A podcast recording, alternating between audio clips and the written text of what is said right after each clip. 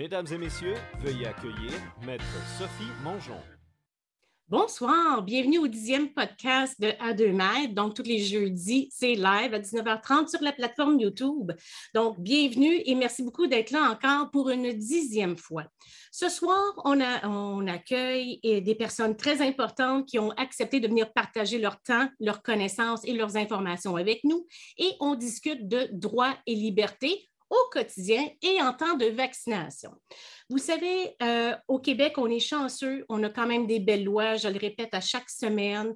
Euh, je trouve qu'on est bien encadré par des lois statutaires et surtout par le fait que depuis 1976, euh, on a la Charte des droits et libertés de la personne, qu'on appelle quotidiennement la Charte québécoise, qui est considérée une loi quasi constitutionnelle.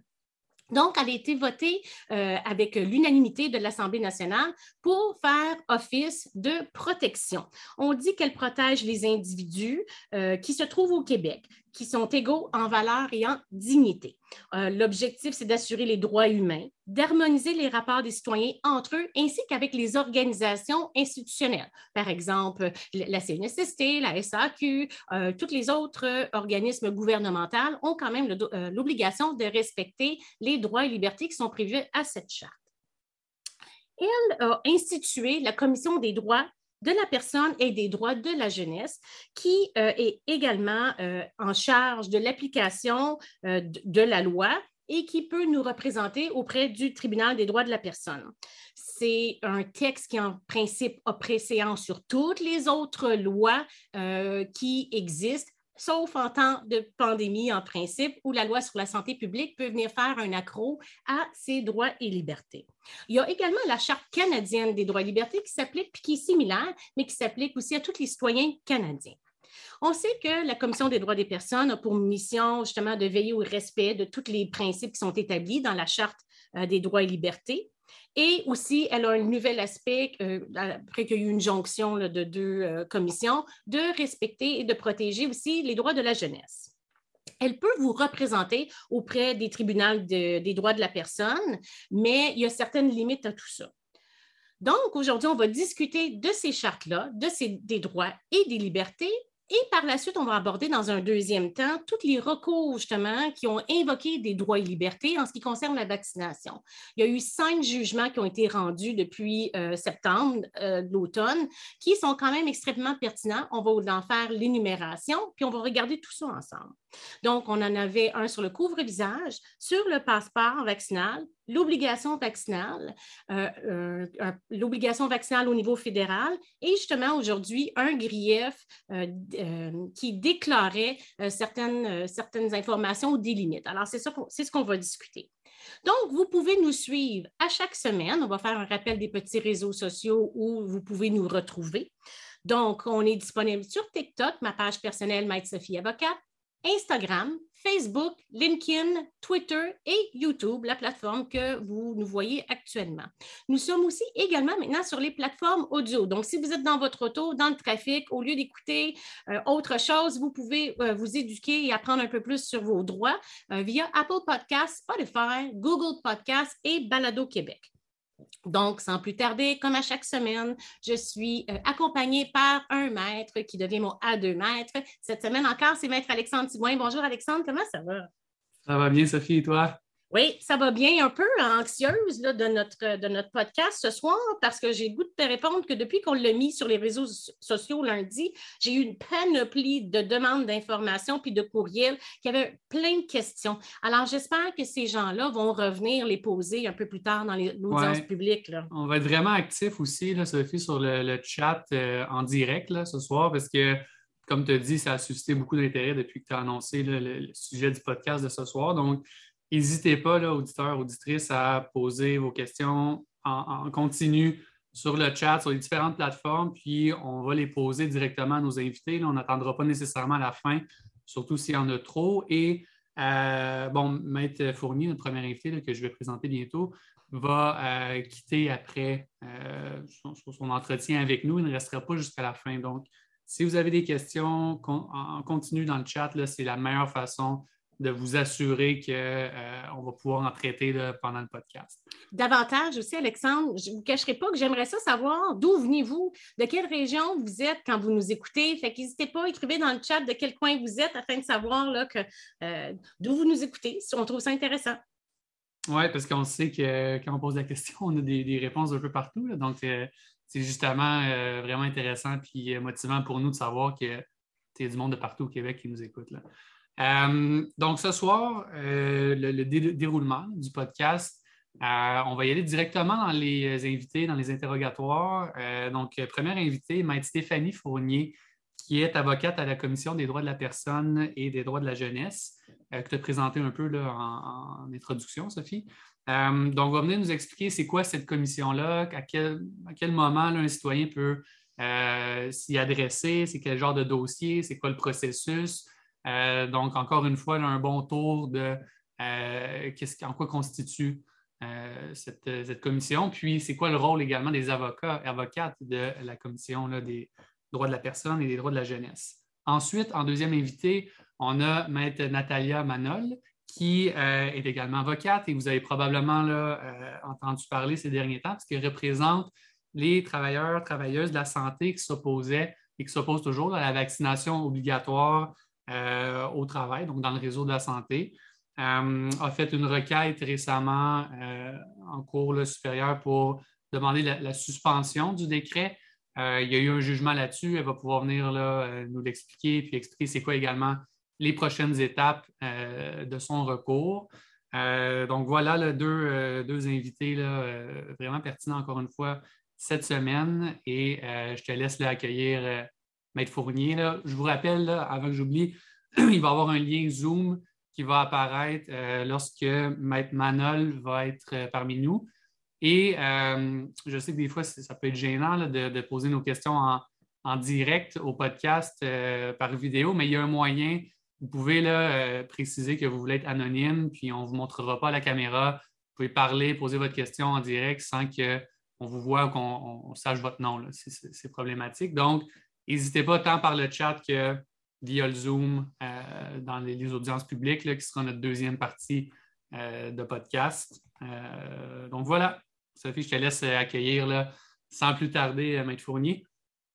Effectivement, Maître Stéphanie Fournier, euh, c'est une avocate que j'ai croisée à quelques occasions dans des dossiers de grande envergure où elle défendait avec vigueur et compassion les droits des citoyens euh, lorsqu'elle trouve que c'est injuste, puis que justement que ça ne respecte pas les droits et libertés euh, des personnes. Donc, on l'invite à venir se joindre à nous et venir nous expliquer c'est quoi la Commission des droits, parce qu'entre vous et moi, là, je pense que les droits et libertés n'ont jamais été aussi invoqués qu'actuellement. Je n'avais jamais autant lu la Charte des droits qu'actuellement. Et je pense que les citoyens non plus ne savaient même pas en, majorité qu'elle existait jusqu'à maintenant. Alors, euh, Maître Fournier, merci beaucoup. Bonsoir. Bonsoir. Comment allez-vous? Ah, très bien, vous-même? Ça va bien, merci. Merci pour la belle introduction. Surtout, merci pour la belle introduction de la charte parce que c'est vrai que c'est un beau document qui n'est pas assez connu. Euh, il y a vraiment des trésors euh, qu'on apprend encore à découvrir dans ce document-là qui date, comme vous l'avez dit, des années 70. Donc, euh, c'est vraiment un beau document. Oui, parce que ce n'est pas tous les pays quand même qui ont ce genre de document-là où les citoyens ont des droits écrits. Tu on pense souvent, là, on est choyés, nous autres au Canada, d'avoir ces protections-là. Il y a plusieurs pays dans, dans le monde, d'ailleurs, c'est pour ça qu'on a des réfugiés qui viennent, qui n'ont pas ces protections-là. Et c'est ce que j'aimerais aussi vous poser, quel genre de droits qui sont protégés. Mais avant ça, la question que je pose à toutes mes invités, pourquoi vous êtes devenue avocate? C'est quoi justement votre parcours professionnel? Euh, vraiment, moi, c'est toujours été le droit constitutionnel, les droits de la personne qui m'ont intéressée. Donc, j'ai eu un parcours assez linéaire dans ce sens-là. Euh, sans surprise, ça va faire bientôt 20 ans que je suis à la Commission des droits de la personne. Donc, euh, c'est vraiment un sujet que j'aime, qui me passionne et encore après autant d'années. Quand vous êtes rentré il y a 20 ans, donc ça ne faisait pas tant longtemps que ça que la commission existait comme telle. Ça faisait peut-être une quinzaine d'années, quinzaine d'années d'ailleurs, vingtaine d'années à peu près. Là. Puis, euh, donc, ouais. C'est quoi les, euh, justement les, euh, les dossiers que, que, la commission. Mais c'est quoi le rôle de la commission au départ? Qu'est-ce qu'elle fait? pourquoi qu'elle existe? Racontez-moi ça un peu. Comme vous l'avez mentionné d'entrée de jeu, le rôle de la commission, c'est d'assurer la promotion et le respect des droits qui sont contenus à la charte. C'est important de savoir, oui, la charte protège le droit à l'égalité, mais elle reconnaît aussi plusieurs droits fondamentaux, le droit à la vie privée, le droit à l'intégrité, euh, la, liberté d'association, la liberté d'expression également. Et ce qui est particulier avec la Charte euh, des droits et libertés, c'est qu'elle s'applique à l'État. Donc, l'État doit respecter les droits, mais elle s'applique aussi, elle s'applique aussi au rapport entre individus. Donc, un employeur avec ses employés doit s'assurer de respecter les droits qui sont énoncés à la Charte, euh, mais ça vaut pour tout le monde, moi avec vous, moi avec euh, les, mes concitoyens, les voisins. Donc, dans toutes les situations de la vie, euh, la charte peut s'appliquer. Effectivement, j'avais déjà eu un client qui était venu me voir puis qui m'avait dit qu'il y avait eu des gros problèmes avec son voisin, puis le voisin avait fait une plainte à la Commission des droits des personnes, donc parce qu'il y avait eu de, harcèlement ou bien plutôt euh, des, commentaires racistes. Ce qui m'amène à vous parler plus spécifiquement du rôle de la commission, donc afin d'assurer son mandat ou sa mission qui est de, de, protéger, promouvoir les droits. Donc, elle peut le faire de différentes façons. Ces façons-là sont spécifiquement reconnues par la Charte. Donc, on va intervenir au niveau, de faire euh, l'examen des projets de loi pour s'assurer qu'ils respectent les droits fondamentaux. On va faire beaucoup d'avis, de mémoires, de publications pour informer la population sur les droits fondamentaux. Mais je pense que ce qui est important de parler aujourd'hui, c'est du rôle d'enquête de la commission. là, je parle juste du volet Charte, je ne parle pas du volet jeune et j'étais très contente de l'ayez abordé tantôt. Mais en ce qui concerne le volet charte de la commission, en ce qui concerne le volet enquête, on peut déposer une plainte à la commission, mais uniquement pour trois situations. Donc, une situation de discrimination, une situation de harcèlement discriminatoire ou une situation d'exploitation. Et encore là, pour exploitation, on va parler d'exploitation de personnes âgées ou de personnes handicapées. Donc, c'est quand même limité. C'est prévu à la charte à l'article 48. Donc, qu'est-ce, que la discrimination, en fait? comment on fait pour savoir si on est dans une situation dans laquelle on peut porter plainte? Eh, la discrimination, essentiellement, c'est le fait euh, que les droits qui nous sont reconnus, on n'y a pas, on, pas droit, on n'a pas droit à une reconnaissance en pleine égalité des droits et libertés qui sont reconnus par la Charte. Donc, on parle de l'article 10 à ce moment-là? On parle exactement de l'article 10. Donc, on dit souvent que, souvent, il y a cette idée populaire que euh, la protection du droit à l'égalité ou la protection contre la discrimination, c'est comme un favoritisme envers certains groupes, euh, certaines personnes, certaines, certaines personnes qui ont des caractéristiques. Et, et ce n'est pas ça du tout. En fait, ça, c'est une fausse croyance que c'est important de, de, de, venir rétablir et casser ce mythe-là parce que le, le droit à l'égalité ou la protection contre la discrimination, ce n'est pas de donner plus de droits à des gens en raison des caractéristiques qu'elles ont, c'est de s'assurer qu'elles n'en ont pas moins. Et ça, c'est une, je pense, une précision qui est très, très, très importante. Donc, on veut s'assurer qu'une personne ne va pas avoir moins de droits dans le cadre de son emploi euh, parce que c'est une femme enceinte, en raison de sa religion, euh, parce qu'elle a un handicap qui nécessite un accommodement. Donc, on veut s'assurer qu'elle va avoir les mêmes droits que les autres. Euh, par le moyen de la reconnaissance du droit à l'égalité. Donc, ça, c'est un aspect majeur.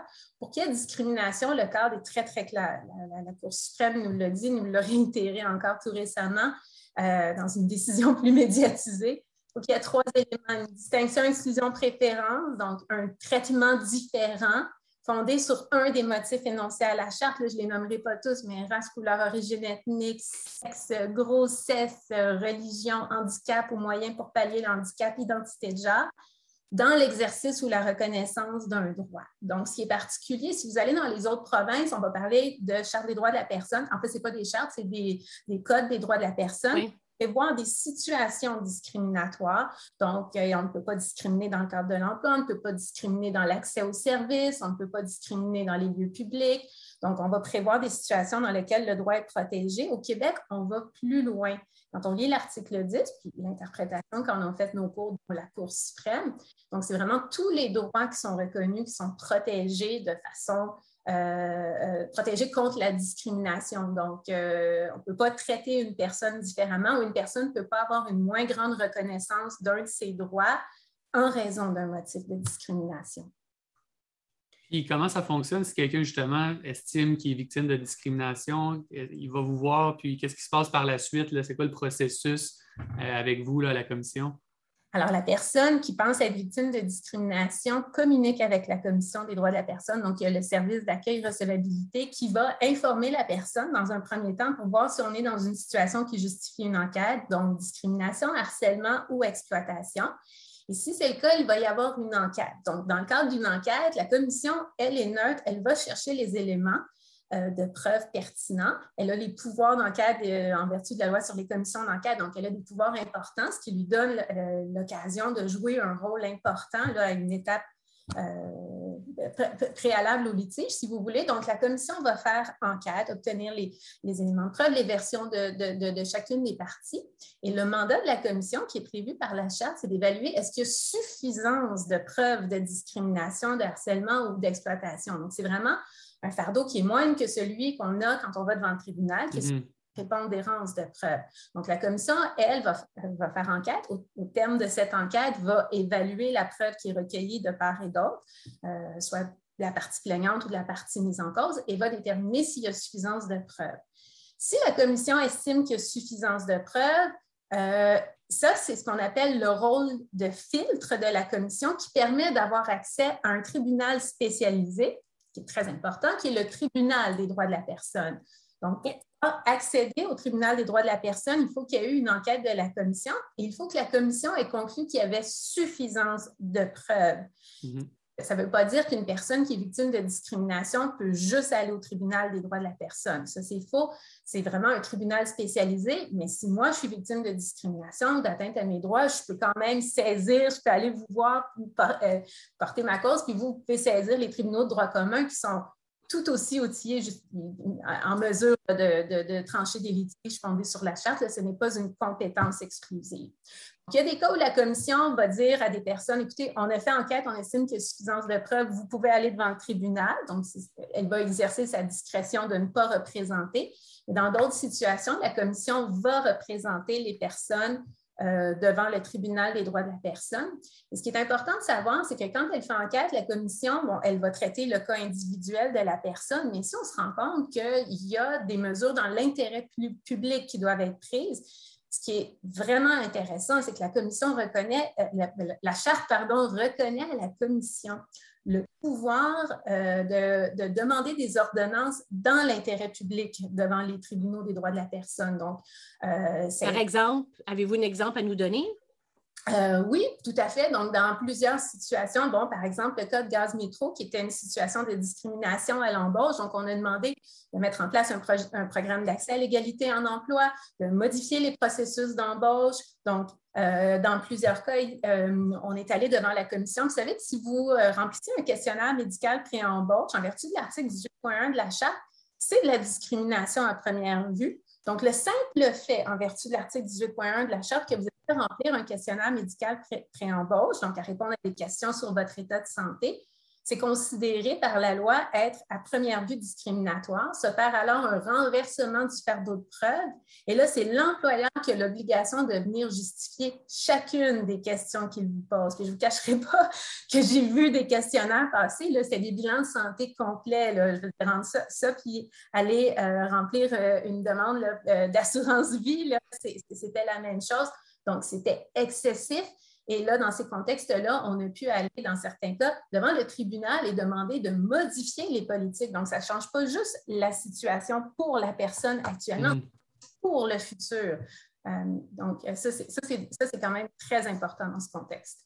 Est-ce que la commission agit différemment quand il y a une enquête par rapport euh, entre l'État ou une organisation étatique ou une entreprise versus quand c'est un, particulier ou c'est la même étude qui est faite comme telle? Disons que moi, je fais une plainte. C'est la même étude dans les deux cas. Peu importe qui est la partie mise en cause, que ce soit un organisme, que ce soit euh, euh, l'État. On a des dossiers contre l'État à, à, différentes reprises. On en a eu plusieurs. Et puis, la commission va agir. C'est un organisme euh, qui va agir de façon indépendante que les coups d'échange et il va agir de la même façon qu'il s'agit d'un dossier qui implique l'État ou d'un dossier qui implique des, des personnes entre elles? Donc, si l'enquête que la commission effectue démontre qu'il y a suffisance, je pense que vous avez dit suffisance de preuves euh, au niveau de la discrimination, là, vous allez mm-hmm. fournir, vous allez représenter le, le dans plusieurs cas, la commission va représenter, surtout dans les cas les plus complexes, la commission va porter assistance. Et dans les cas euh, où il y a bien sûr des questions dans l'intérêt public ou des ordonnances dans l'intérêt public, parce que ça, on ne peut pas déléguer ce pouvoir-là ou dire aux personnes au terme de l'enquête, allez-y, allez dans l'intérêt public. Il faut absolument que ce soit la commission qui mm-hmm. Et la commission aussi commence à intervenir davantage dans différents recours, comme par exemple dans un recours que vous connaissez, Maître Mongeon, qui concerne la Régie des rentes du Québec. Mm-hmm. La commission euh, souhaite amener son éclairage, sa connaissance, sa spécialisation en matière de droits fondamentaux, de droit à l'égalité avec espoir d'éclairer le tribunal. Donc, on essaie d'aller dans l'intérêt public, euh, dans le fond, travailler à, avoir une société peut-être un peu plus égalitaire. C'est notre souhait. Ici, la commission, par exemple, au premier tour d'enquête, trouve qu'il n'y a pas de euh, fondement à la plainte. Est-ce que l'individu, je pense que vous avez répondu, mais je ne suis pas sûre que c'était clair pour moi, est-ce que l'individu peut tout de même, lui-même, sans la commission, euh, saisir le tribunal? Pas le tribunal du droit de la personne. Si la commission estime qu'il n'y a pas suffisance de preuves, la personne ne pourra pas saisir le tribunal, mais ce qui est important de savoir, c'est que la personne n'est pas empêchée d'aller saisir les tribunaux de droit commun et la Cour d'appel a même déjà dit la résolution de la commission qui vient dire qu'il n'y a pas suffisance de preuves ne sera même pas un fait pertinent parce que quand on se présente devant le tribunal de droit commun, ce n'est pas ce que la commission a dit qui est l'élément déterminant, c'est la situation en litige qui le sera. Donc, ça, ça a été mis au clair. Euh, donc, ça, n'empêchera pas la personne de faire valoir ses droits, mais devant le tribunal, un tribunal de droit commun, ça peut être la Cour des la Cour du Québec, euh, la Cour supérieure, selon les montants, selon les enjeux. Est-ce que quelqu'un peut faire les deux, c'est-à-dire aller avec vous devant le tribunal des droits des personnes et en même temps saisir? Non, la charte prévoit un ou l'autre? Si une personne fait euh, des, pour les mêmes faits devant un tribunal de droit commun, la commission doit cesser d'agir. Ça, c'est évident. Donc, il ne peut pas y avoir double recours. Une question, euh, j'en ai plusieurs, là, mais je vais, je vais essayer d'en trier quelques-unes. Je ne sais pas si vous pouvez répondre, mais il y a Mme Asselin qui demande J'ai demandé de l'aide à la Commission des droits de la personne pour discrimination, mais on m'a retourné à mon syndicat. Est-ce que c'est ah! justement des cas où. Est-ce qu'il y a des, situations où la Commission ne peut pas intervenir dans les cas d'alléguée discrimination, comme celui-là peut-être? On s'est rendu jusqu'à la Cour suprême pour essayer d'avoir le droit, mais la Cour suprême a dit non quand ça relève la convention collective, c'est la compétence exclusive de l'arbitrage de grief, de l'arbitre de grief. Donc, dans ces situations-là, malheureusement, on ne peut pas intervenir et c'est le syndicat qui euh, a le rôle et le, mandat euh, d'intervenir auprès de ses membres. Même chose aux normes du travail. Dans le fond, en principe, en principe dès le moment que tu as, congédié une pratique ou quoi que ce soit, puis tu es syndiqué, il faut que tu passes par le grief et non par les normes du travail. As-tu une autre question, Alexandre?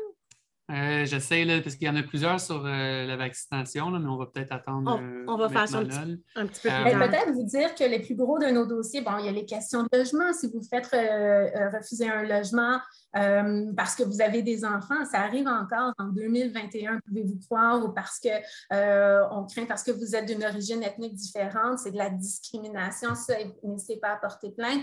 La majorité de nos dossiers sont en matière de handicap en droit du travail, donc refus d'embauche, discriminatoire ou un employeur qui ne met pas en place des politiques pour accommoder une personne en raison de son handicap ou de ses limitations dans les circonstances. Donc, ça fait partie beaucoup de nos dossiers. Accessibilité, lieux publics, donc rendre les lieux publics plus inclusifs, avoir une société plus inclusive, c'est quand même, ça fait partie de nos valeurs, de, de, nos missions, de ce qu'on met de l'avant dans, dans, le cadre de nos dossiers. Est-ce qu'il y a un délai? Euh, juste avant, est-ce qu'il y a un délai pour faire une plainte? Par exemple, entre l'acte discriminatoire et la plainte, est-ce qu'il y a des jours, mois, années? Euh, c'est la prescription civile qui s'applique. Donc, si c'est une ville qu'on veut poursuivre, ça va être la prescription de six mois qui va s'appliquer. Dans d'autres circonstances, c'est la prescription de trois ans. Mais c'est important de savoir que la commission, au bout de deux ans, la, charte prévoit qu'elle a une discrétion de, de, ne pas intervenir. si ça fait plus de deux ans que les faits ont lieu, il y a une discrétion qui est prévue à la charte le plus vite que c'est, le mieux que c'est, effectivement. Ben, dans tous les cas, hein, ne serait-ce que pour aller chercher le maximum d'informations, d'enquête, de documents, s'assurer qu'on ne va pas perdre ces documents-là. Donc, ça, c'est l'idéal. Si je, bon, j'estime que je suis, victime de discrimination, je vais à la Commission des droits de la personne, on fait une enquête. Euh, premièrement, l'enquête, est-ce qu'elle est disponible ou est-ce que c'est un rapport écrit ou L'enquête va être confidentielle. Dans le fond, l'enquête ne concerne que les parties. Et la commission, elle, ne publicisera rien concernant l'enquête. Les documents deviennent publics lorsqu'on saisit le tribunal. Donc, au terme d'une enquête, on estimait la résolution de la commission estimait qu'il y avait suffisance de preuves. Mhm. Euh, on a l'obligation de proposer des mesures de redressement. Donc, c'est un peu l'équivalent, si je peux dire juridiquement, d'une mise en demeure. Donc, on va, la, résolution va indiquer voici, il y a eu une enquête, voici euh, l'essentiel des faits qui ont, qui ont, un peu l'essence de ce qui, ce qui, se retrouve là, dans l'enquête. Et puis, euh, les mesures de redressement proposées par la commission. Donc, euh, euh, et, là, c'est intéressant de savoir parce que c'est l'article 49 qui s'applique. Donc, il y a des réparations qui sont possibles quand il y a une discrimination, comme une atteinte à un droit fondamental. La Charte prévoit l'obligation, le, droit à une réparation. Donc, et, parmi les, réparations possibles, il y a la cessation de l'atteinte, c'est non négligeable, mais aussi différents types de réparations monétaires. Donc, on peut obtenir des dommages matériels. Par exemple, si j'ai été discriminée en emploi, je peux réclamer la perte salariale. Euh, OK, ça c'est sérieux, là, parce que moi j'ai beaucoup d'accidentés ben, du travail puis de la route qui ont de la difficulté à se replacer euh, sur le marché du travail, hein, Alexandre, ça c'est au mm-hmm. quotidien. Puis dans le fond, des fois, on va leur demander des antécédents alors que ce n'est pas essentiel à l'emploi. Mais là, entre vous et moi, s'ils ne répondent pas, euh, répondent pas au formulaire, qu'est-ce que vous pensez qui arrive? Ils ne l'ont pas, l'emploi. Puis si tu ne remplis pas le dans la vraie vie, là, si tu ne remplis pas le formulaire. médicaux? Oui. Puis, ah puis on téléphone à la Commission des droits des personnes, entre vous et moi, par le temps que tout arrive, l'emploi est passé à quelqu'un d'autre. Fait que c'est difficile, non, de faire un suivi là-dessus? C'est sur la question des délais, c'est sûr. L'obligation de faire enquête qui, qui, incombe à la charte vient avec des délais. Si vous me permettez juste de, compléter sur la question des, réparations, mm-hmm. oui que c'est intéressant. Donc, il y a la cessation de l'atteinte, les dommages matériels, mais il y a aussi les dommages moraux. Donc, le fait que l'atteinte à la dignité, à la, dignité d'une personne du fait à son, le, fait d'avoir été victime de discrimination, on a droit à une réparation pour le préjudice qu'on a subi. Donc, on ne peut pas remettre la personne dans l'état où elle aurait été, n'eût été la discrimination. On va vouloir compenser ce préjudice. Et ce qui est particulier à l'article 49 de la Charte, si on peut démontrer le caractère intentionnel et illicite de la tête, on peut également réclamer des dommages punitifs. Le fardeau est lourd, mais on, réussit à, atteindre ce fardeau-là dans différents euh, dossiers. en, termes de, montant, ça peut aller dans quelle, quelle, branche, quelle fourchette environ? Euh, malheureusement, c'est non personnel de, personnes qui croient euh, vraiment dans les droits fondamentaux, mais ça va, les montants ne sont pas si élevés que ça. on est loin des États-Unis ici. Mm-hmm. Mais euh, c'est difficile à dire, mais ça se situe, je vous dirais, autour de entre 5 et 10 000 Donc, ce n'est pas, vraiment pas très élevé comme, euh, comme dommage, malheureusement. Moraux, si on parle, parce qu'évidemment, si on parle de salaire, ça, c'est calculé selon la perte entre le... Effectivement, effectivement. Je parle de dommages moraux. OK. Ici, disons qu'on se présente devant le tribunal et on perd. Est-ce que est-ce que il y a le perdre avec des comme en civil? En droit administratif, dans le fond, chaque fait est pour soi-même, mais devant le, tribunal, c'est comment ça fonctionne pour le citoyen ou pour la compagnie qui est condamnée, par exemple, ou le, particulier? Euh, ben, il, y a, les dépens, donc ils peuvent être accordés de, de part et d'autre en fonction de l'issue du litige. Euh, mais comme je vous ai dit, il y, a deux, aspects, deux issues possibles. Soit la commission décide de représenter la personne euh, victime de discrimination et pour laquelle elle estime qu'il y a suffisance de preuves de discrimination. La commission ne décide pas, c'est le tribunal qui décide. Euh, et soit elle décide de, la représenter. Dans le cas où la commission représente le plaignant ou la plaignante, euh, la commission prend en fait vraiment tous les charges. la personne, euh, les, les, les, dépenses, les frais judiciaires. Donc, c'est vraiment euh, la commission qui prend en charge. Les expertises, le cas où il y en a. Comme dans le cas, disons, de Jérémy Gabriel, dans le fond, c'est la commission qui a assumé les frais jusqu'en la, la, Cour suprême, si je comprends bien. Et euh, j'aurais juste deux petites questions pour vous, à moins qu'Alexandre ait d'autres choses, mais moi, j'ai le goût de savoir, c'est quoi le dossier qui vous a plus marqué? Justement, ça fait 20 ans que vous êtes à la commission. Bien, c'est sûr, le dossier Jérémy Gabriel par sa médiatisation d'une certaine façon, mais, mais je vous dirais deux choses. Euh, on s'est rendu jusqu'à la Cour d'appel un, dossier pour les droits des parents d'enfants autistes qui utilisent des chiens d'assistance MIRA euh, d'avoir le droit de se déplacer dans les lieux publics ou dans le cadre de leur, de, leur emploi avec le chien. Parce que oui, c'est l'enfant qui a le handicap, mais c'est le parent qui est responsable. Donc, c'est un moyen pour pallier le handicap qui incombe aux parents.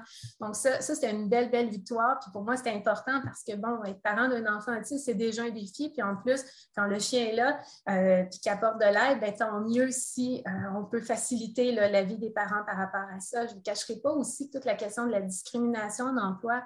Je trouve ça des fois aberrant l'idée qu'une personne qui a fait une dépression il y a 10 ans ait besoin de se justifier au moment où elle remplit un questionnaire médical pré-embauche pour dire non, non, je suis capable de travailler, parce que même si ça fait 10 ans euh, que j'ai fait euh, ma dépression, puis qui doit quand même fournir les documents médicaux, quoi que euh, des, des, des, fois, je trouve qu'on va un peu loin. Donc, cette idée de pouvoir rétablir l'équilibre l'équilibre des forces là, entre parfois un employeur qui a le gros bout du bâton, puis donner la chance à, un plaignant, un citoyen ici là, de, de, de, faire reconnaître ses droits. c'est encore ça qui m'anime, puis c'est encore ça qui me donne le goût de me lever puis de venir travailler. Puis la commission, dans le fond, il se passe tellement de choses pour elle. J'ai lu toute la fois aux questions en ce qui concerne la vaccination. On va inviter les gens à aller là, euh, prendre connaissance de tout ça, parce que c'est limité, si j'ai bien compris, par le, site, que effectivement, si quelqu'un veut faire une plainte par rapport à la vaccination, il faut que ça soit discriminatoire et non pas juste parce qu'ils ne sont pas d'accord avec la mesure. C'est ça que j'ai compris sur, sur le site comme tel. En, fait, le rôle d'enquête de la commission ne vise que les situations de discrimination. Donc, pour qu'il y ait un traitement différent qui est fondé sur un motif dans l'exercice ou la reconnaissance d'un droit. Donc, euh, effectivement, c'est la façon de procéder. On ne peut pas, si c'est juste une atteinte à un droit fondamental, je ne dis pas que les atteintes ne sont pas des droits fondamentaux, mais l'idée, c'est que la commission n'a pas de pouvoir d'enquêter ou d'intervenir dans ces dossiers-là. Son pouvoir d'enquête est limité aux situations de discrimination en particulier comme tel. Exact.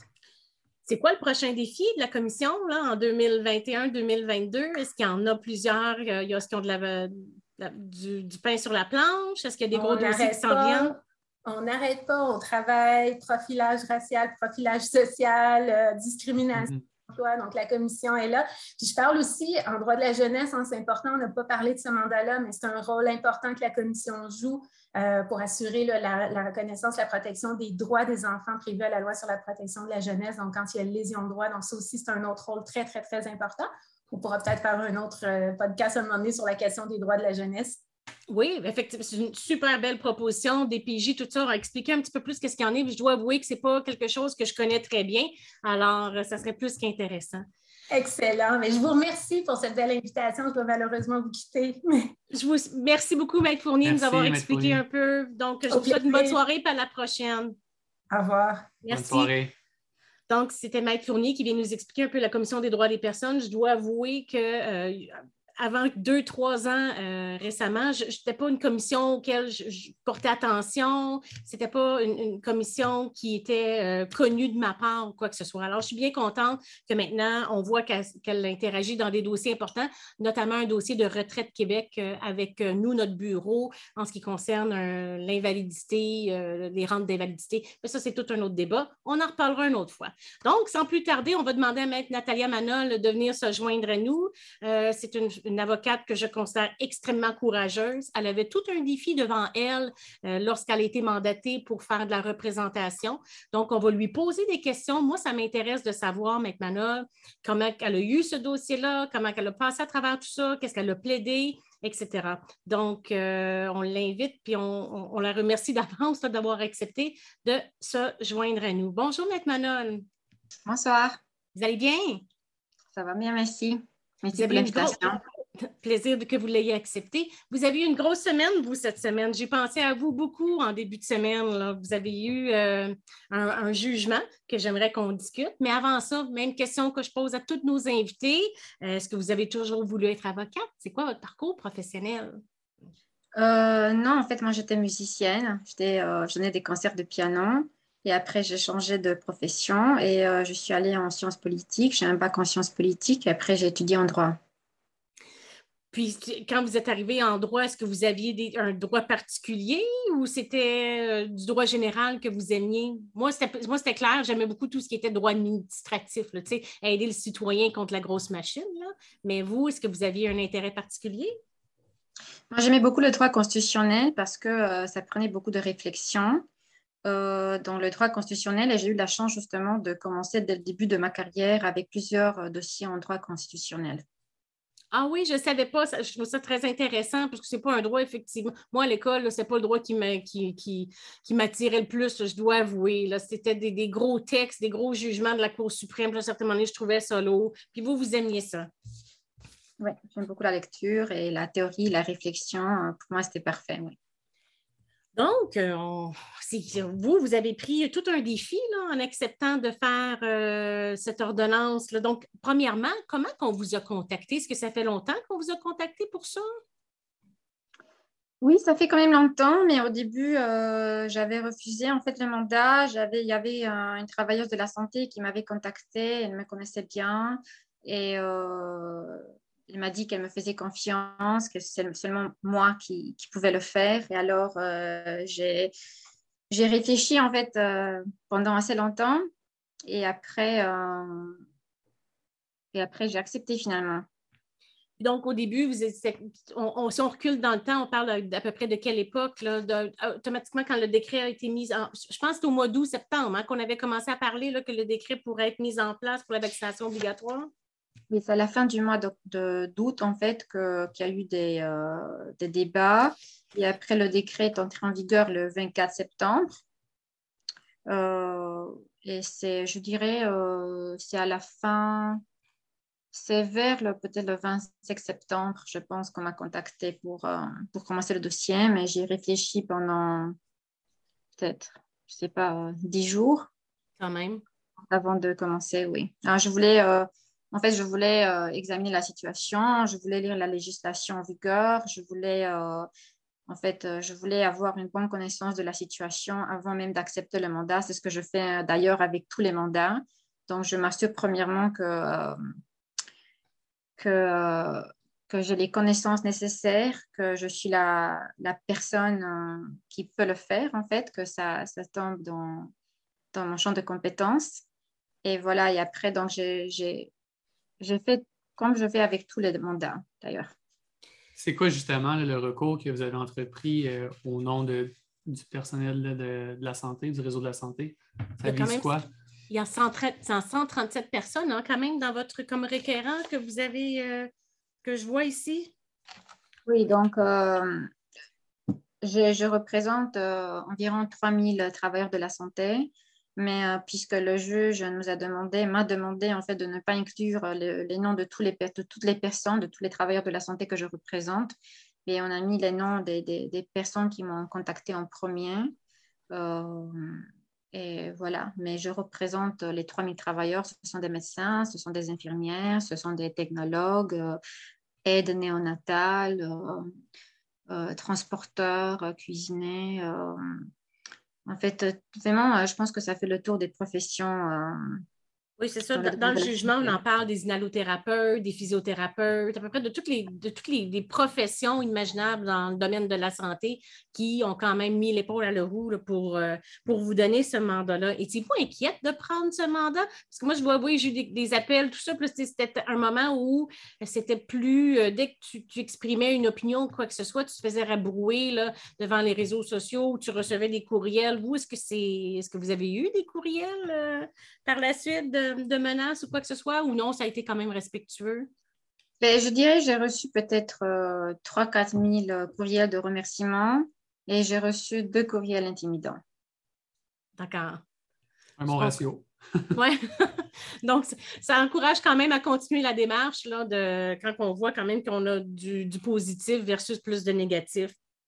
Puis, oui, euh, ils étaient très intimidants par contre. Oui, hein? moi j'ai eu une petite vidéo qui a été faite sur moi, tout simplement parce que je l'expliquais sur une petite capsule TikTok, c'était quoi la loterie COVID, et j'ai une vidéo qui a été mise sur moi, euh, qui ont dit que je faisais, je vantais la vaccination, puis probablement que mon fils qui avait la leucémie l'avait peut-être contracté parce qu'il avait été vacciné. Ça a été quand même assez loin. Mon mes enfants ont été un peu ébranlés de tout ça, et je dois avouer que ça m'a un peu, après ça, euh, refroidi de dire, écoute, tu te lances-tu, qu'est-ce que tu fais? Parce que tu sois d'accord d'accord ou non, Maître Manol puis Maître Sigouin, avec la vaccination ou la non-vaccination, nul besoin de vous dire que chaque question juridique a besoin d'être débattue. OK? Donc, l'avortement, il, il, y a eu des questions euh, qui s'est rendu loin, etc. Il y a d'autres choses qui doivent absolument être débattues. Fait que je vous lève mon chapeau par rapport à ça. C'est quoi justement la question qui, était débattue ou qui va être débattue, Maître Manol? C'est une demande en contrôle. C'est une demande en contrôle judiciaire et euh, en suspension. Donc, c'est seulement la demande en suspension qui a été débattue à la Cour. Euh, la, euh, la, question de la légalité du décret sera débattue au mois de janvier. C'est vous qui avez le mandat de débattre sur le fond aussi? Oui. Oui. Puis, euh, dans le fond, qu'est-ce que vous plaidiez pour dire que, dans le fond, on dit une injonction, là, que le, décret ne soit pas mis en vigueur actuellement, qu'il soit suspendu? Qu'est-ce que vous avez invoqué comme, argument? au niveau de la suspension, il y a plusieurs critères qui devaient être euh, euh, remplis. Ben, c'était le critère de l'urgence, du, préjudice sérieux et irréparable, c'était la, la, balance des inconvénients et le droit apparent. Et euh, donc, euh, le, juge a considéré que vu que euh, les travailleurs de la santé pouvaient de toute façon récupérer, disons, le salaire perdu advenant une déclaration d'invalidité, ce n'était pas un préjudice irréparable. Donc, ça, c'est l'un des, critères pour la demande de, de suspension. Donc, on n'a pas rempli ce critère-là puisque si jamais, donc, euh, si jamais le, décret est déclaré euh, illégal, invalide, ben alors les, euh, les travailleurs de la santé pourront récupérer en fait le salaire perdu pendant la suspension. Évidemment, maintenant, il n'y a plus de suspension, alors ça ne s'applique plus, mais c'était ça le, le, jugement en fait. Effectivement, la, suspension, la vaccination n'est plus obligatoire. Là, on est aux trois tests de dépistage. Euh, est-ce que vous, vous avez une opinion là-dessus, savoir qui, qui doit payer les tests de dépistage? Est-ce que vous avez regardé cette question-là ou pas du tout, vous? Euh, je n'ai pas d'opinion sur ça. Je n'ai pas mandat. Ah. ah. La, joie du, live? Oh, juste un instant. Non, je ne m'avance pas dans, ce débat. M'entendez? Oui, oui, là, je vous entends. Oui, effectivement. Donc, c'est une question comme ça. Moi, on m'a posé la question est-ce que qui devait payer les tests de dépistage? Puis moi, je suis un peu allée par euh, élimination. Donc, si c'est un équipement de protection individuelle, c'est sûr que l'employeur doit le payer. Quand c'est des outils de l'équipement, par exemple, comme des bottes, euh, si c'est considéré comme ça, l'employeur n'est pas obligé de le payer à moins qu'il nous paye sur le salaire minimum. Mais si c'est une charge d'opération, c'est comme des frais de carte de crédit ou des affaires comme ça, l'employeur est obligé de le, payer. Fait moi, je considère que les tests de dépistage sont des charges opérationnelles, des frais opérationnels, fait qu'en principe, un employeur devrait les payer. Mais ça, c'est mon opinion à moi pour avoir fait de la recherche un peu sur ce sujet-là. Je suis d'accord avec vous parce que je suis... Je suis d'accord avec vous. D'ailleurs, euh, ce qui est important à savoir, c'est que nous, on avait, suggéré dans nos procédures, dans la demande initiale, euh, c'était ça. Donc, on, suggérait en fait une alternative qui porte atteinte euh, moins à la, en à la vie et la sécurité des travailleurs de la santé. et c'était justement et, au principe de l'inviolabilité de son corps. Et c'était justement le test de dépistage. Et donc, on était très contents qu'on a vu que euh, le gouvernement a retenu justement euh, cette alternative finalement euh, au lieu de la vaccination obligatoire. Et justement, vu que le gouvernement a reculé un peu sur la, question de la vaccination obligatoire, est-ce que le recours que vous avez fait est encore pertinent? Est-ce qu'il va procéder en janvier sur le fond? ben le, en fait, le, le, gouvernement a demandé au juge de ne pas se prononcer sur la légalité du décret et euh, moi, j'ai contesté la demande du gouvernement et le juge, euh, il semble prêt en fait à se prononcer sur euh, la légalité du décret. c'est sûr qu'on va examiner, je vais examiner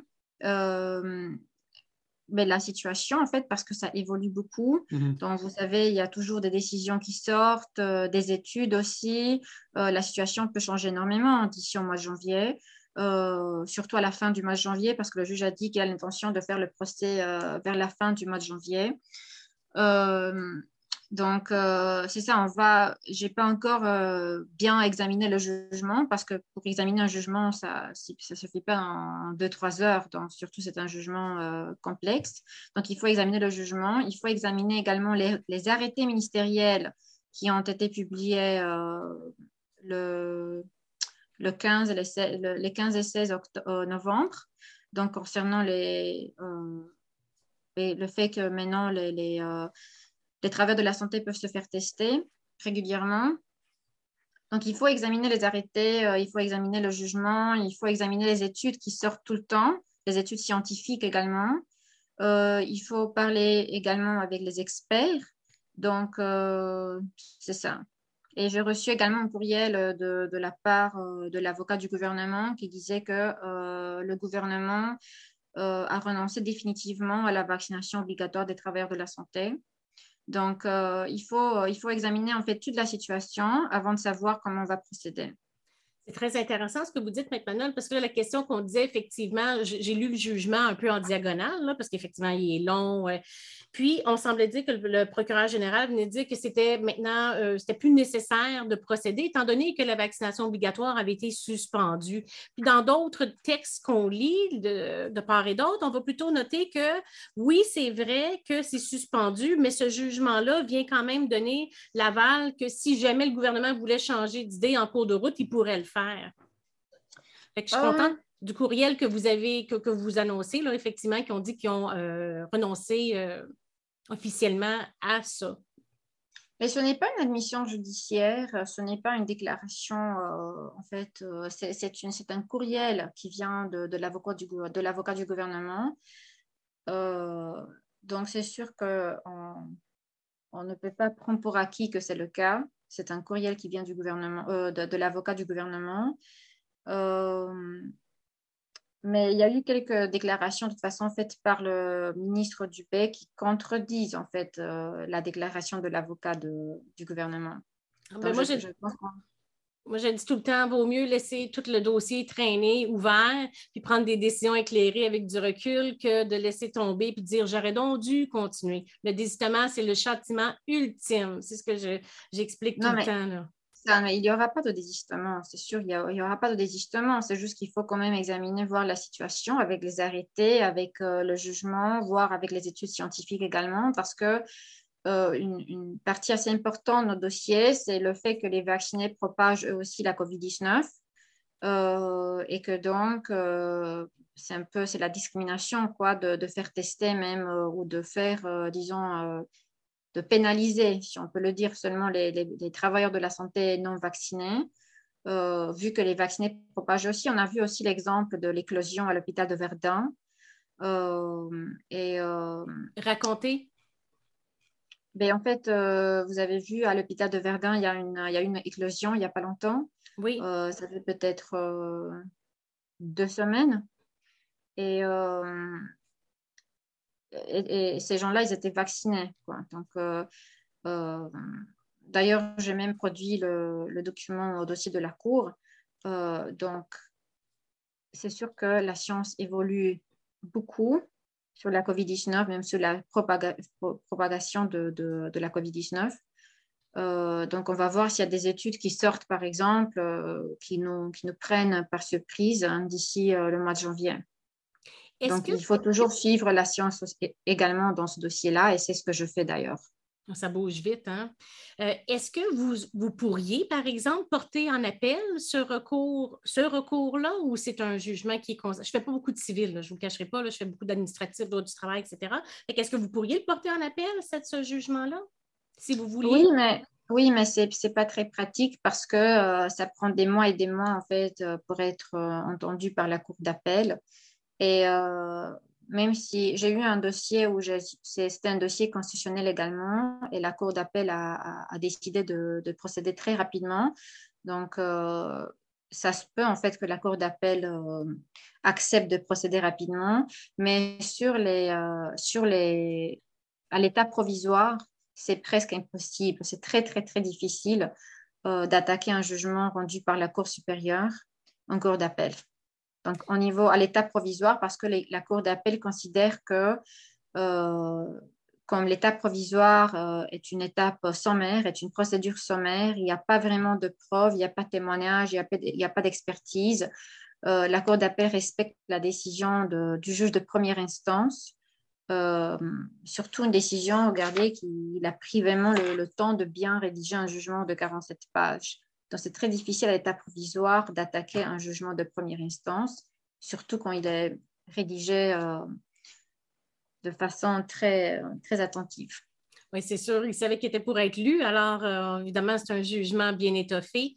Euh, de toute façon, c'est un peu le euh, Maître Mercier, ce qu'il nous disait, lui, c'est parce qu'évidemment, lui, il n'a pas obtenu gain de cause, mais au niveau du passeport vaccinal, il disait même si on voulait porter un appel, ce jugement-là, par le temps que ça soit rendu, on va plutôt plaider le dossier sur le fond, donc on est aussi bien d'aller directement sur le fond. Je pense que lui aussi parlait de janvier 2022 pour, euh, sur le passeport vaccinal, si je ne me trompe pas. Euh, ben justement, dans notre cas, ça va être très rapide, mais euh, à ma connaissance, je ne savais pas que Reims Mercier a une date de procès. Je ne je, pense pas. Je ne sais pas, peut-être que.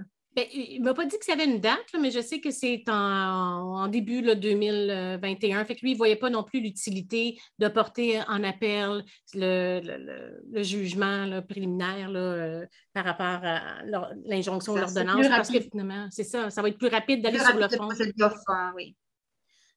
Puis, euh, justement, fait que vous, là, dans le fond, les prochaines étapes, c'est de valider qu'est-ce que vous allez faire par rapport au fond. Est-ce que vous êtes déjà euh, euh, préparé? Je veux dire, on est 18 novembre, c'est vraiment énorme comme travail que vous avez à faire. Je vous le dis, là, vous m'épatez. Je trouve que des fois, on ne donne pas assez de crédit aux avocats qui se donnent des gros défis comme ça. Je me répète que, que d'accord ou pas d'accord, professionnellement, ce genre de requête-là, avec la clientèle et les gens qui vous ont mandaté, c'est tout un défi professionnel que vous avez entrepris.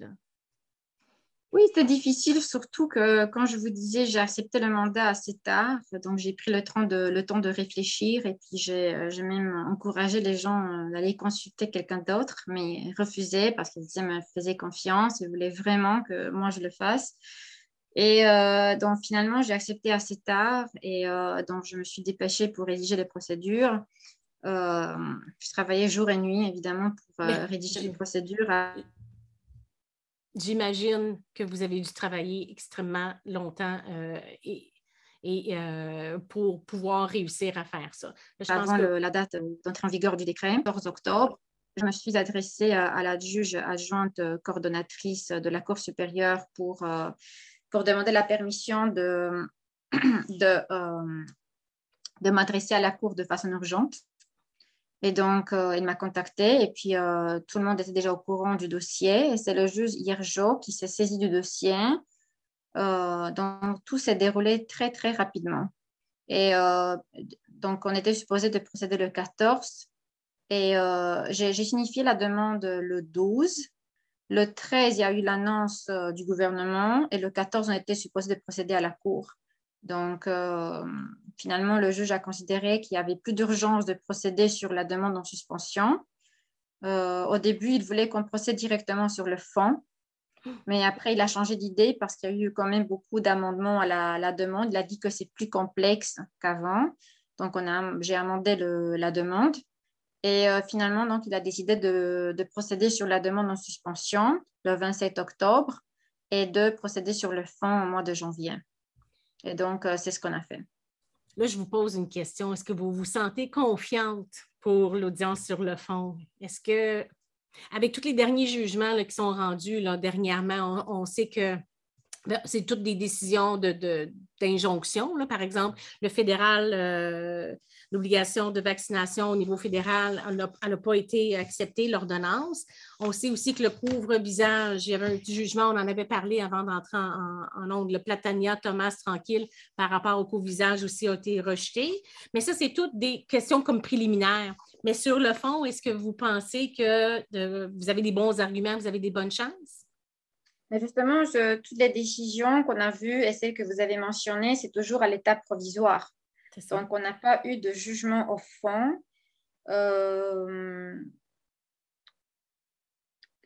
ce que je peux apprécier présentement, c'est que dans le jugement euh, du juge Hirjo qu'on a eu, même s'il a rejeté la demande en suspension, il a dit que euh, les demandeurs, dans mes clients, euh, ils font valoir des droits qui sont très importants. Donc, il, il, soulève des questions très importantes. Euh, donc, euh, on, a, rempli, le, critère de la condition du droit, de la question complexe, du droit apparent. Donc, ça, c'est déjà très important pour le fond. Parce que si on n'avait pas rempli cette, euh, condition-là, ça aurait été difficile, évidemment. Mais regardez, il, il, il considère dans son jugement que c'est un dossier très important euh, ça pose une atteinte, ça porte, ça porte atteinte aux droits des travailleurs de la santé. Ça aussi, on a la confirmation dans, dans, le jugement. La question est à savoir si cette atteinte, elle est justifiée ou pas. Et donc, l'examen va se faire euh, au mois de janvier. Donc, euh, c'est ça, c'est ça maintenant l'enjeu. C'est est-ce que cette atteinte, est-ce qu'elle est justifiée? Et je crois qu'une bonne partie du dossier va se jouer donc au niveau des expertises euh, donc sur la partie scientifique, à savoir si cette atteinte elle est justifiée ou pas. vous avez bien raison. C'est ça. À ce moment-là, vous allez pouvoir faire témoigner des médecins experts, des spécialistes dans le domaine. Oui, évidemment, je vais. Évidemment, oui, oui, on va se préparer pour le procès. On ne va pas maintenant parler de, de non, la ça. Non, non, c'est sûr, c'est sûr. Mais j'imagine que ça va être sur plusieurs jours, donc ça va être beaucoup de travail pour vous. Donc, c'est vraiment pertinent que vous ayez, euh, que vous ayez partagé avec nous euh, tout ça. Donc, si vous voulez bien rester maintenant, j'apprécierais. On a des questions des gens.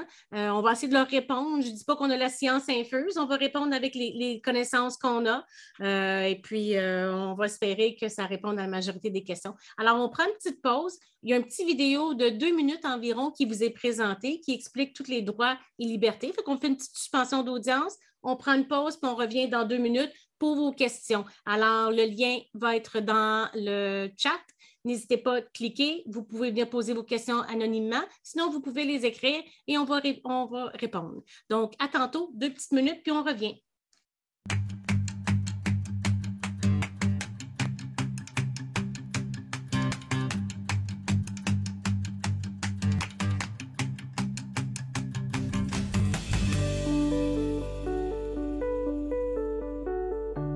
La Charte des droits et libertés de la personne du Québec, c'est une loi, une loi fondamentale. Cette loi existe depuis 1975 et elle énonce les droits de toutes les personnes qui se trouvent au Québec, celles qui vivent ici, mais aussi les touristes, les travailleurs et les étudiants de passage. La Charte garantit plusieurs droits, comme les libertés et les droits fondamentaux. On a tous droit à la vie, à la sûreté, à l'intégrité et à la liberté de sa personne. La liberté de religion, la liberté d'expression et le droit à la vie privée. La Charte garantit aussi les droits politiques, comme le droit de vote, les droits judiciaires, comme le droit d'être représenté par un avocat, et les droits économiques et sociaux, comme le droit à l'instruction publique gratuite et le droit à des conditions de travail justes et raisonnables. On retrouve aussi dans la Charte le droit à l'égalité, qui interdit la discrimination et le harcèlement.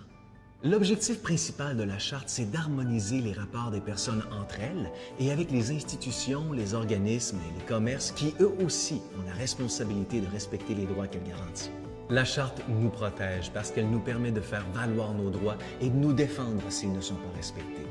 Pour en savoir plus sur la Commission des droits de la personne et des droits de la jeunesse, qui est responsable de l'application de la charte, visitez notre site web au cdpdj.qc.ca.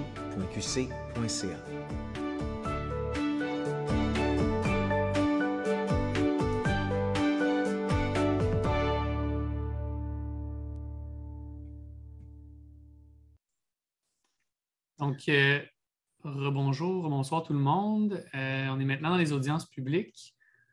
Sophie, il y a quelques questions là, qui se recoupent dans le chat, puis qui nous ont été posées cette semaine euh, par courriel, qui bon, concernent les gens qui veulent aller voir leurs proches dans des CHSLD. Là. puis, entre autres, Mme Biron qui dit Je suis aidante naturelle. ça fait un mois que je n'ai pas vu mon époux qui est en CHSLD on ne me laisse pas rentrer avec euh, un, test négatif, euh, ai-je des droits? sais pas si, on a la réponse à Mme Ah. Biron et à, à plusieurs autres là, sur, sur le chat qui, s'est- qui se posent la question là, comment je fais pour aller voir mes, mes proches en CHSLD si je ne suis pas vacciné? Euh, selon l'arrêté ministériel qui a été publié le, euh, 15 octobre. 15, euh, le 15 octobre, il me, ch- il me semble, les proches aidants, euh, maintenant, ils peuvent euh, entrer, en fait, ils ont accès euh, aux personnes euh, qu'ils aident sans être vaccinés. Donc, il faut juste avoir des tests de dépistage de moins de 60 et 72 heures. Êtes-vous sérieuse, Manon? Parce que moi, je suis allée vérifier là, sur le site Internet là, de. Puis moi, ce que j'ai comme information, c'est pour ça qu'on fait ce, ce podcast-là, parce que vous voyez, les informations changent quotidiennement. Moi, j'ai le décret 1976-2021. Euh, mais il date du 15 octobre qui dit que toutes les personnes âgées de 13 ans et plus qui veulent visiter un CHSLD, un, euh, une résidence pour personnes âgées, ressources euh, intermédiaires, etc., doivent avoir le passeport vaccinal. Je sais que le passeport vaccinal, on peut l'avoir sans nécessairement être vacciné les deux doses parce qu'il y a des exceptions si on l'a, par exemple, euh, si on a une, condition médicale qui est confirmée. Mais moi, les informations que j'ai, c'est qu'il faut absolument avoir le passeport vaccinal, à moins que la Mhm. personne soit en fin de vie. Non, mais, euh, Vous avez une autre information, vous? non, mais excusez-moi, est-ce que, vous avez pris le- les arrêtés ministériels du mois d'octobre, de novembre? Ouais, moi, j'ai celui du 15 octobre. Y en a-tu un qui a remplacé actuellement? Oui, bien sûr. Oui, Ah je parle des, des arrêtés ministériels euh, qui datent du, du 14 novembre et publiés le 15 novembre. OK. Qui Ça dit vient que de mais- changer. Oui, ça vient de changer. Racontez, qu'est-ce que vous avez comme information, vous? Mais ce n'est pas l'information que j'ai, c'est l'arrêté Non, non, non, mais-. Oui, mais c'est que, que vous, vous avez vu que moi, je n'ai pas vu. Là. Fait que c'est, euh, c'est très pertinent là, ce que vous me dites. Donc, D'ailleurs, je trouve, et d'ailleurs, je trouve euh, ça un peu euh, décevant, je ne sais pas, bizarre le fait que les médias n'en parlent pas et les, les- les gens ne connaissent pas en fait euh, leurs droits. Mais, mais oui, effectivement, depuis le, euh, depuis le 15, en fait, avec l'arrêté ministériel daté du 14 novembre et publié le 15 ou le 16, je- parce que la date à laquelle il, il est paru sur le site du ministère de la Santé, c'est le 15. Euh, il a été signé le 14, mais je pense que dans la gazette euh, officielle, il a été publié le 16, si je ne me trompe pas. Euh, donc, donc depuis, depuis cet arrêté ministériel-là, il faut, il faut passer un test de dépistage depuis moins de, so- depuis moins de 60 on va vous geler un petit peu. Donc, un test de dépistage de moins de 72 heures. C'est un peu comme les mêmes règles que euh, le transport. et comme ça, on peut en... Vous Pardon, avez, excusez-moi. vous avez gelé un peu, Mme Maître Manol.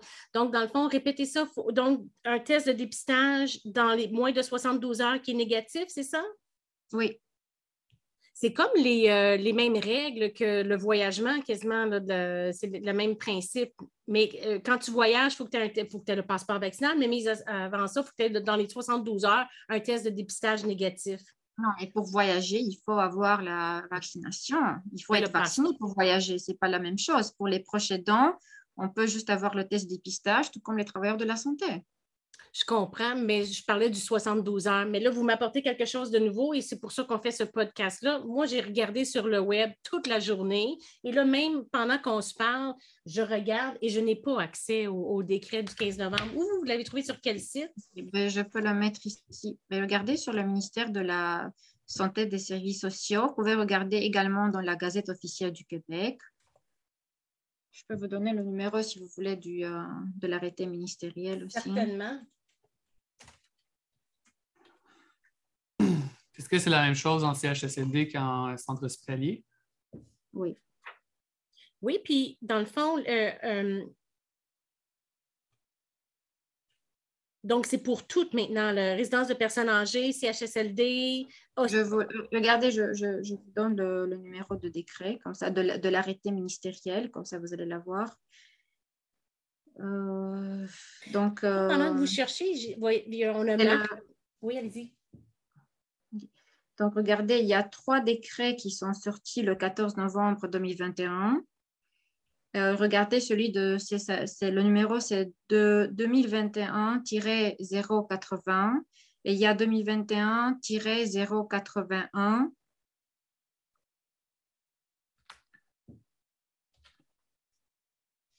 Exact. Donc, ça, ça démontre que ça, évolue là, toujours et qu'il faut euh, rester quand même à l'affût des, euh, ben, changements de directives et des mesures sanitaires. Ça va tellement vite. Mais moi, le 14 novembre, à moins que je me trompe, ça, c'est dimanche. Lundi, le 15 novembre, vous plaidiez votre dossier. Non, c'est ça. Non, non, non. Le, 15, non, je n'ai pas plaidé mon dossier le 15. Le 15, on a eu le, jugement. Le 14, ils ont, le 14, ils ont euh, signé trois décrets qui ont été publiés sur le site du ministère le, 15 et ils ont été euh, publiés dans la gazette euh, officielle le 16 ou le 17, je ne me souviens plus.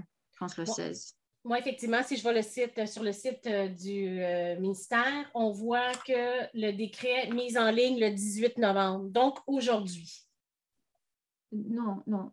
Mais moi, sur le site, il le met en ligne ici. Moi, je l'ai en date du 18.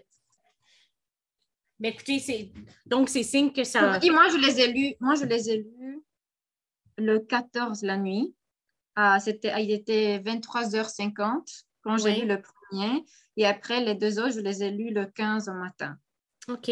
Donc, ce que vous, vous avez lu et que vous nous donnez comme information aujourd'hui et que j'apprécie sincèrement, c'est que maintenant, il n'y a plus de vaccination. Tu n'es pas obligé d'avoir le passeport vaccinal. Pour... Il faut évidemment, il faut regarder, je n'ai pas eu le, mandat, euh, c'est pas, j'ai l'intérêt en fait de, lire la législation, euh, mais je vous invite à, lire l'arrêté ministériel qui vous donnera les détails. Donc, euh, selon l'arrêté euh, duquel je vous ai parlé, oui. Euh, il faut avoir passé un test de dépistage dans, les, dans moins de 72 heures qui soit négatif. Donc, c'est ça. Et là, donc ça, cet arrêté ministériel-là, il modifie le décret du 24 septembre 2021 concernant les proches aidants.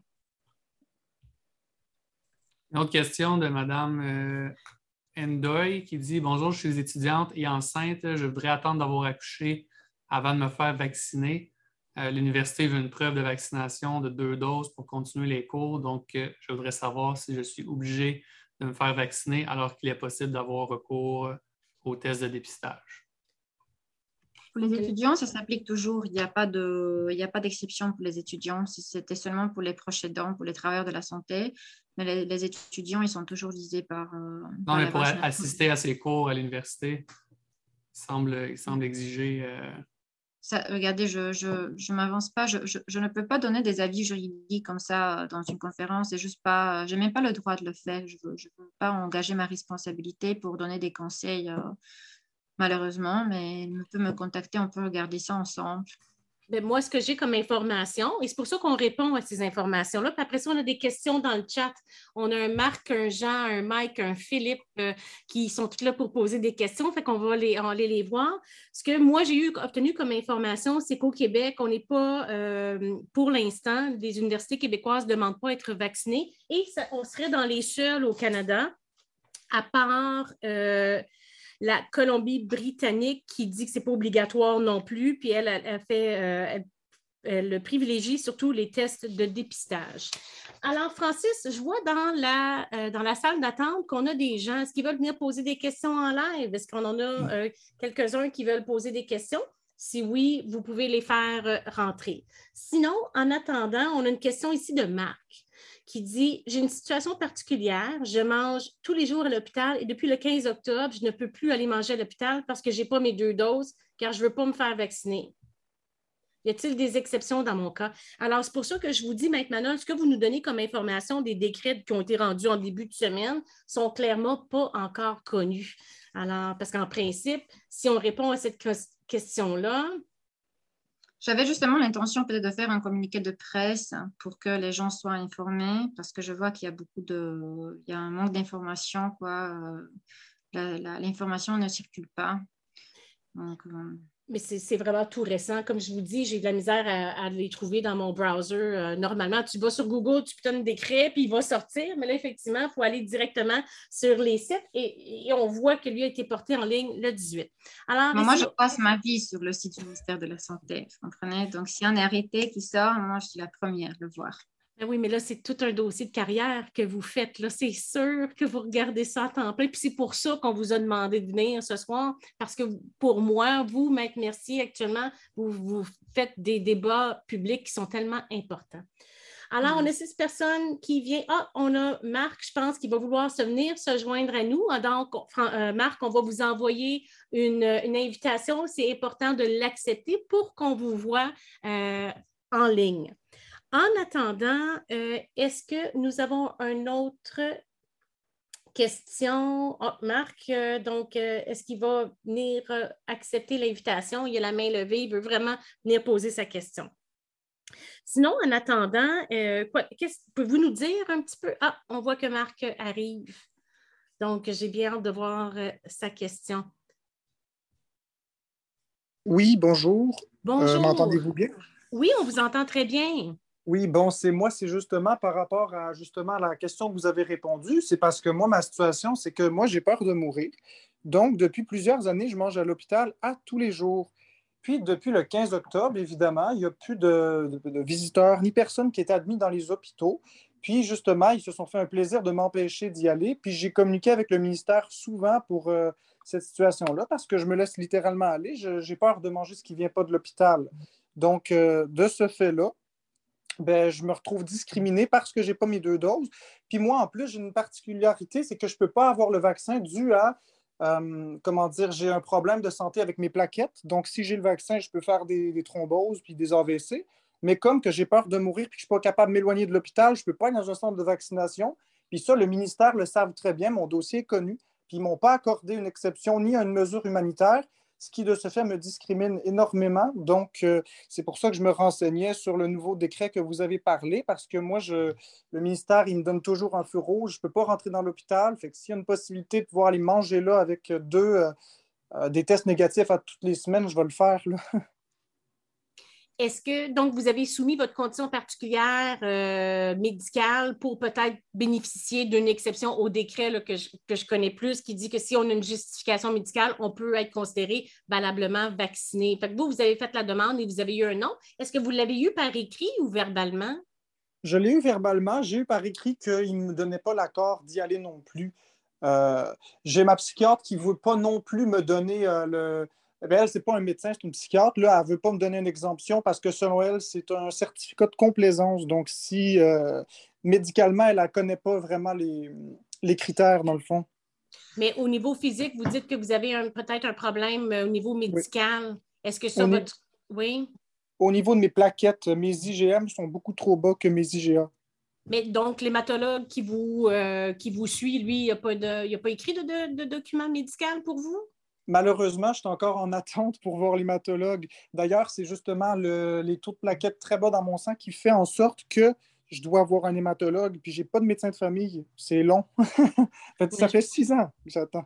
Bien, écoutez, j'ai le goût de vous dire, Marc, je vous invite fortement, on va prendre connaissance du, euh, du euh, nouveau euh, décret qui est qui était du 14 et 15, donc de dimanche à lundi, pour voir qu'est-ce qu'il y en est. Moi, les informations que j'avais jusqu'à tout, tout maintenant, c'était que vous aviez besoin du passeport euh, vaccinal, à moins que vous visitiez quelqu'un qui était en, fin de vie. Là. Parce qu'il faut préciser aussi que lorsqu'il y a eu la première vague de COVID en 2020, il n'y avait personne qui était admis dans les hôpitaux. Mais grâce à ma situation particulière, j'avais eu un OK de la santé publique. Je pouvais y aller quand même manger dans l'hôpital puis aussi, euh, comme vous pouvez voir ici, OK, j'ai un coupon ici. Là, vous voyez que c'est pas n'importe quoi. C'est vraiment, vraiment vrai. Je mange à l'hôpital à tous les jours. Puis il n'y a pas vraiment de. Tu sais, je, suis comme un espèce de patient, mais qui n'est pas officiel.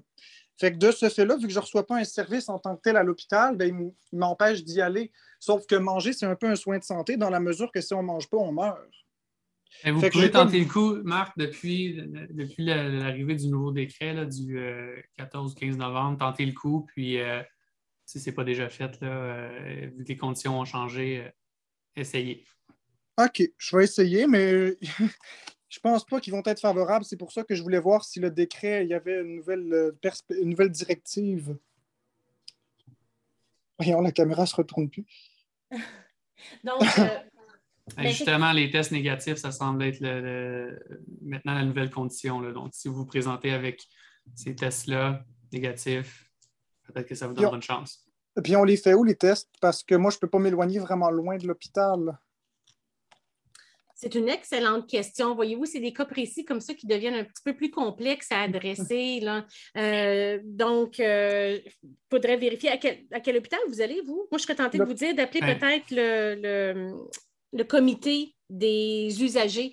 Peut-être le comité des usagers, peut-être au centre hospitalier, pour le personnel, a des tests sur les, euh, lieux et peut-être vous pourriez avoir accès à ce moment-là. Peut-être c'est la façon de, de vérifier qu'est-ce qu'il y en est. Et justement, mon histoire, justement, si vous l'entendez bien, fait en sorte qu'on peut prouver devant le tribunal la discrimination évidente entre les vaccinés et les non-vaccinés, puisqu'ici, on refuse catégoriquement un soin de base qui est de manger à une personne normale, puis on dit, on ne te force pas de vacciner, mais si tu n'es pas vacciné, tu ne vas pas manger. Sauf que moi, en plus, à cause de mon problème de santé avec mes plaquettes sanguines, je ne peux pas le recevoir, le vaccin. Donc, il s'agit ici vraiment d'un cas flagrant de discrimination. Donc, si on veut prouver euh, que c'est inconstitutionnel, la preuve là. Adressez-vous euh, à justement la Commission des droits de la personne, comme on a vu là, avec la première invitée, puis ils vont pouvoir vous diriger, même peut-être vous accompagner. Là. Parfait. Bien, merci beaucoup, Marc, d'être venu poser votre question. C'est vraiment apprécié. Bien, merci. Bonne soirée. On a une autre question pour vous, Maître Manon. Un monsieur Adrien qui nous dit Avez-vous une opinion sur les restrictions au sport de plein air? Euh, c'est difficile. Donc, euh, depuis, euh, depuis le début des restrictions de la COVID-19, il y a eu donc plusieurs dossiers à la Cour et à chaque fois, les demandeurs ont perdu. Donc, sur le couvre-feu, sur le port des, masques, c'est extrêmement difficile. Donc, euh, et euh, la raison pour laquelle je, trouve que notre dossier a plus de chances de succès, c'est parce que euh, ce n'est même pas dans l'intérêt public, en fait, de suspendre sans solde, ce pas des milliers de, de, travailleurs de la santé. Donc, notre position est à l'effet que c'est contraire même à l'intérêt public et ça crée également une discrimination contre les, non vaccinés, puisque les vaccinés propagent aussi la COVID-19. Par contre, quant aux autres restrictions, donc euh, comme par exemple euh, au sport de plein air et au couvre-feu, donc tout ça, c'est extrêmement difficile. Ce n'est pas, euh, pas une opinion personnelle, mais je vous dis ça après avoir lu beaucoup de jurisprudence sur les restrictions. J'ai lu toutes les, toutes les décisions qui ont été rendues. Euh, il y en a eu beaucoup quand même depuis, euh, depuis mars 2020. Il y, a, il y, a, eu beaucoup de décisions et tout le monde a perdu. Donc, euh, c'est parce que chaque fois, la Cour disait que il faut, il faut protéger la collectivité, l'intérêt public, et si le gouvernement considère que cette mesure-là protège le public, alors on ne peut rien faire. donc, c'est très difficile. Mais dans le fond, un, un couvre-visage, euh, c'est beaucoup moins contraignant qu'une injection comme telle aussi. Là. Fait c'est plus. plus euh, donc, c'est plus difficile de rejeter des, ce genre de, mesures-là que euh, oui, non, c'est ça, mais, je, répondais donc à la question sur les restrictions au sport de plein air. Donc, ce n'est pas une opinion personnelle. Je vous dis que du point de vue juridique, je peux dire ça, ben, j'ai lu beaucoup, beaucoup de décisions et tous les demandeurs ont perdu. Donc, euh, tout le monde qui s'est opposé aux restrictions a perdu euh, jusqu'à date. J'ai une question qui est euh, essentielle. je ne sais pas si de Sylvie. À partir du 1er décembre, la vaccination obligatoire chez mon employeur privé. Les gens non vaccinés à cette date seront suspendus pour un six mois initial et revus après six mois. Nous avons proposé des tests rapides PCR refusés par l'employeur. Nos droits sont donc, si je comprends bien par la question, c'est que l'employeur exige que tout le monde soit vacciné à compter du 1er décembre. Si tu n'es pas vacciné, tu vas être suspendu six mois sans salaire. On va te rappeler six mois plus tard pour voir à ce moment-là. Et là, les, travailleurs ont dit écoute, nous autres, on ne veut pas, mais on vous propose les tests de, dépistage, les tests rapides. et les employeurs refusent. Là, j'ai le goût de vous répondre. Moi, j'ai réponse à cette question-là à cause d'un jugement qui est sorti aujourd'hui même. Voyez-vous comment ça change vite? Ma réponse aurait été peut-être différente il y a deux jours, mais aujourd'hui, elle est différente. je vais en profiter pour en parler à ce moment-ci. Dans le fond, c'est une, une, sentence arbitrale qui a été rendue. Euh, qui est un grief déclaratoire. L'histoire est ceci. C'est un syndicat d'entretien ménager qui, euh, donc, évidemment, c'est un employeur qui a plein de travailleurs d'entretien ménager et lui envoie ses clients chez d'autres personnes. Et les employeurs qui prennent le service du service ménager disent, nous autres, on veut que les travailleurs qui viennent chez nous soient vaccinés. ça fait en sorte que l'employeur doit demander le statut vaccinal à ses travailleurs. Et là, des travailleurs disent Écoute, ce pas de vos affaires, ça ne respecte pas la charte. Moi, je n'ai pas besoin de parler du statut vaccinal. Alors, le grief, qui était rendu le 15 novembre, mais euh, euh, aujourd'hui, on a eu connaissance, vient plutôt dire que euh, ce n'est pas via un décret ou un arrêté qu'un employeur peut trouver sa, sa, légitimité à demander le statut vaccinal, mais il invoque plutôt la loi sur la santé et sécurité du travail, qui est l'article 51, que l'employeur doit prendre toutes les mesures pour protéger la santé et la sécurité de ses employés et aussi de ses fournisseurs et sous-traitants via l'article 51.1 de la LSST, puis aussi qu'un employé a des obligations dans le même sens euh, via l'article 49.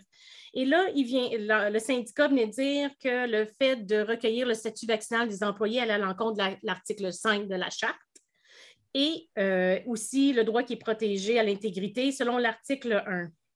Et là, l'arbitre est venu dire que euh, les clients d'un employeur sont en droit d'imposer une exigence vaccinale et qu'il n'y a pas besoin d'avoir un décret ministériel ou un, arrêté d'un gouvernement et que l'atteinte était, oui, qu'il y avait bien qu'il y avait une atteinte, qu'elle était justifiée via la loi sur la santé et sécurité du travail. Donc, on n'avait pas besoin d'une légifération, que le, ça soit légiféré pour qu'un employeur puisse demander ce statut-là. Le grief un petit peu plus loin, il vient dire ceci, mais au départ, il faut qu'on tente un transfert administratif, dont l'accommodement. Et si à ce moment-là, l'accommodement n'est pas possible, euh, l'employé ne reçoit pas son salaire, mais il peut être inscrit sur la liste de rappel. Là, l'arbitre, il vient dire, moi, je ne suis pas en train de décider si quelqu'un, euh, une personne est congédiée, suspendue, si c'est valable ou non. Ça, ce sera un autre débat qui sera fait individuellement. Mais pour l'instant, moi, on me pose trois questions.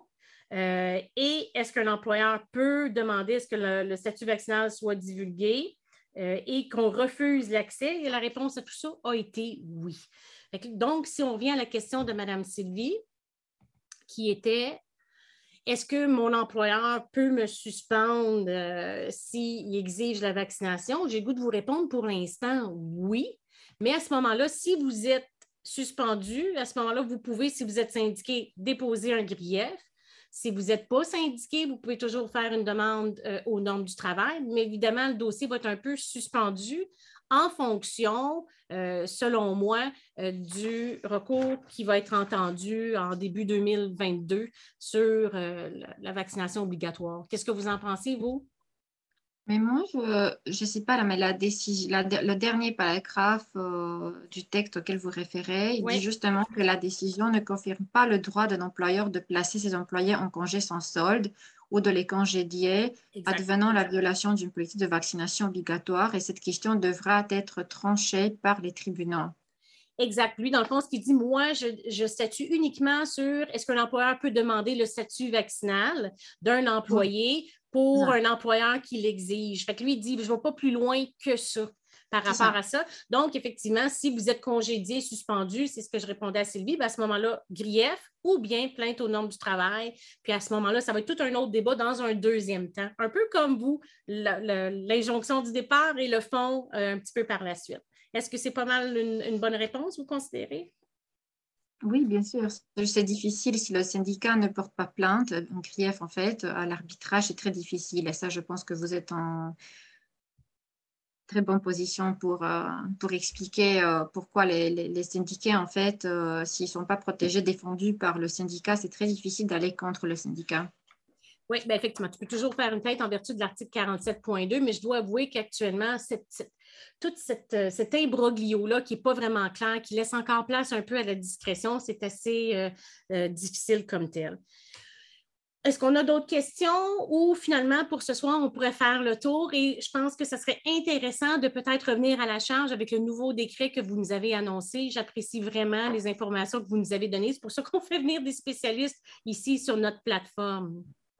Donc, euh, on n'a pas d'autres questions. Euh, on, en a des similaires, mais on a déjà Ça, ça fait pas mal le tour, Sophie, de, des questions du public. Bon, ben, pour ce soir, on va déclarer que notre, euh, notre séance est levée, qu'on a fait un beau tour de dossier. J'apprécie tellement, Maître Manol, que vous soyez venu. Je vais vous souhaiter euh, une bonne continuité dans vos démarches. Euh, et effectivement, si à tout temps vous avez des nouveaux décrets que vous voyez, vous qui êtes abonné, faites-moi signe. C'est sûr que c'est intéressant. Et puis, on pourra partager davantage avec notre euh, auditoire et euh, les gens qui nous écoutent. Alors, je vais vous souhaiter une bonne soirée. Merci beaucoup, maintenant, d'avoir donné du temps. Au revoir. Bonne soirée. Merci. Donc, on arrive, euh, on pourra, dire qu'on est rendu au verdict final. Qu'est-ce que tu retiens de notre podcast, Alexandre? que ça suscite en tout cas beaucoup d'intérêt et de, passion. beaucoup de questions qui ont, qui ont, été posées ce soir. Puis, il faut se garder, euh, faut se garder informé parce que ça change à tous les jours, là, toutes les semaines, euh, au niveau des différentes mesures sanitaires. donc, euh, on en a eu la preuve ce soir. oui, par rapport à le décret. Oui, le décret, puis aussi le jugement qui vient d'être rendu en droit du travail, qui effectivement, que ait décret ou non, il y aurait une source de départ dans les lois existantes pour demander de l'information par rapport euh, au statut vaccinal. Alors, euh, c'est à suivre. C'est un, débat qui est chaud encore. Je pense qu'on n'est pas sorti du bois en 2022. On va probablement être obligé de refaire un, ce genre de, de mise à jour. Là. Alors, pour ce soir, on va déclarer que la séance est levée. On vous remercie beaucoup, beaucoup d'avoir été là encore avec nous. On refait le tour un peu. On remercie d'ailleurs Maître Fournier, Maître Manol d'avoir partagé avec nous. Merci Alexandre d'avoir été là comme d'habitude. Je remercie l'équipe de production, de réalisation, Simon, Véronique et Louis-Philippe. Euh, je vous invite à continuer à nous suivre sur les réseaux sociaux dont on vous mentionne les noms comme d'habitude, TikTok, LinkedIn, Instagram, Facebook, Twitter ainsi que YouTube. Euh, également sur les plateformes audio, Apple, Spotify, Google, Balado Québec, qui sont toujours disponibles en rappel. Et puis finalement, je vais vous dire que la semaine prochaine, on a encore préparé un super podcast pour vous qui est vraiment, vraiment intéressant. Ça s'intitule Fibromyalgie, douleur chronique et cannabis médical, c'est toutes les souffres-douleurs des assurances euh, privées et gouvernementales. On va en discuter avec le docteur Jacques Saint-Pierre, qui est anestésiologiste, qui a un intérêt particulier pour la douleur chronique. D'ailleurs, il est directeur médical de la clinique antidouleur Analgésia et agit comme expert en ce qui concerne la douleur chronique, les cas de fibromyalgie et d'algodystrophie euh, réflexe, qui est une maladie assez particulière qui est parfois un peu invisible. Alors, on vous invite à vous nous suivre la semaine prochaine. Et si vous avez des questions pour nous, pour Maître Manol, vous pouvez nous rejoindre en tout temps au 1-855 mètres, dont le 624-8737. Et en attendant, jusqu'à la semaine prochaine, on respecte les consignes et on reste à 2 mètres. Alors, bonne soirée et à la semaine prochaine. Bye bye. Bye bye.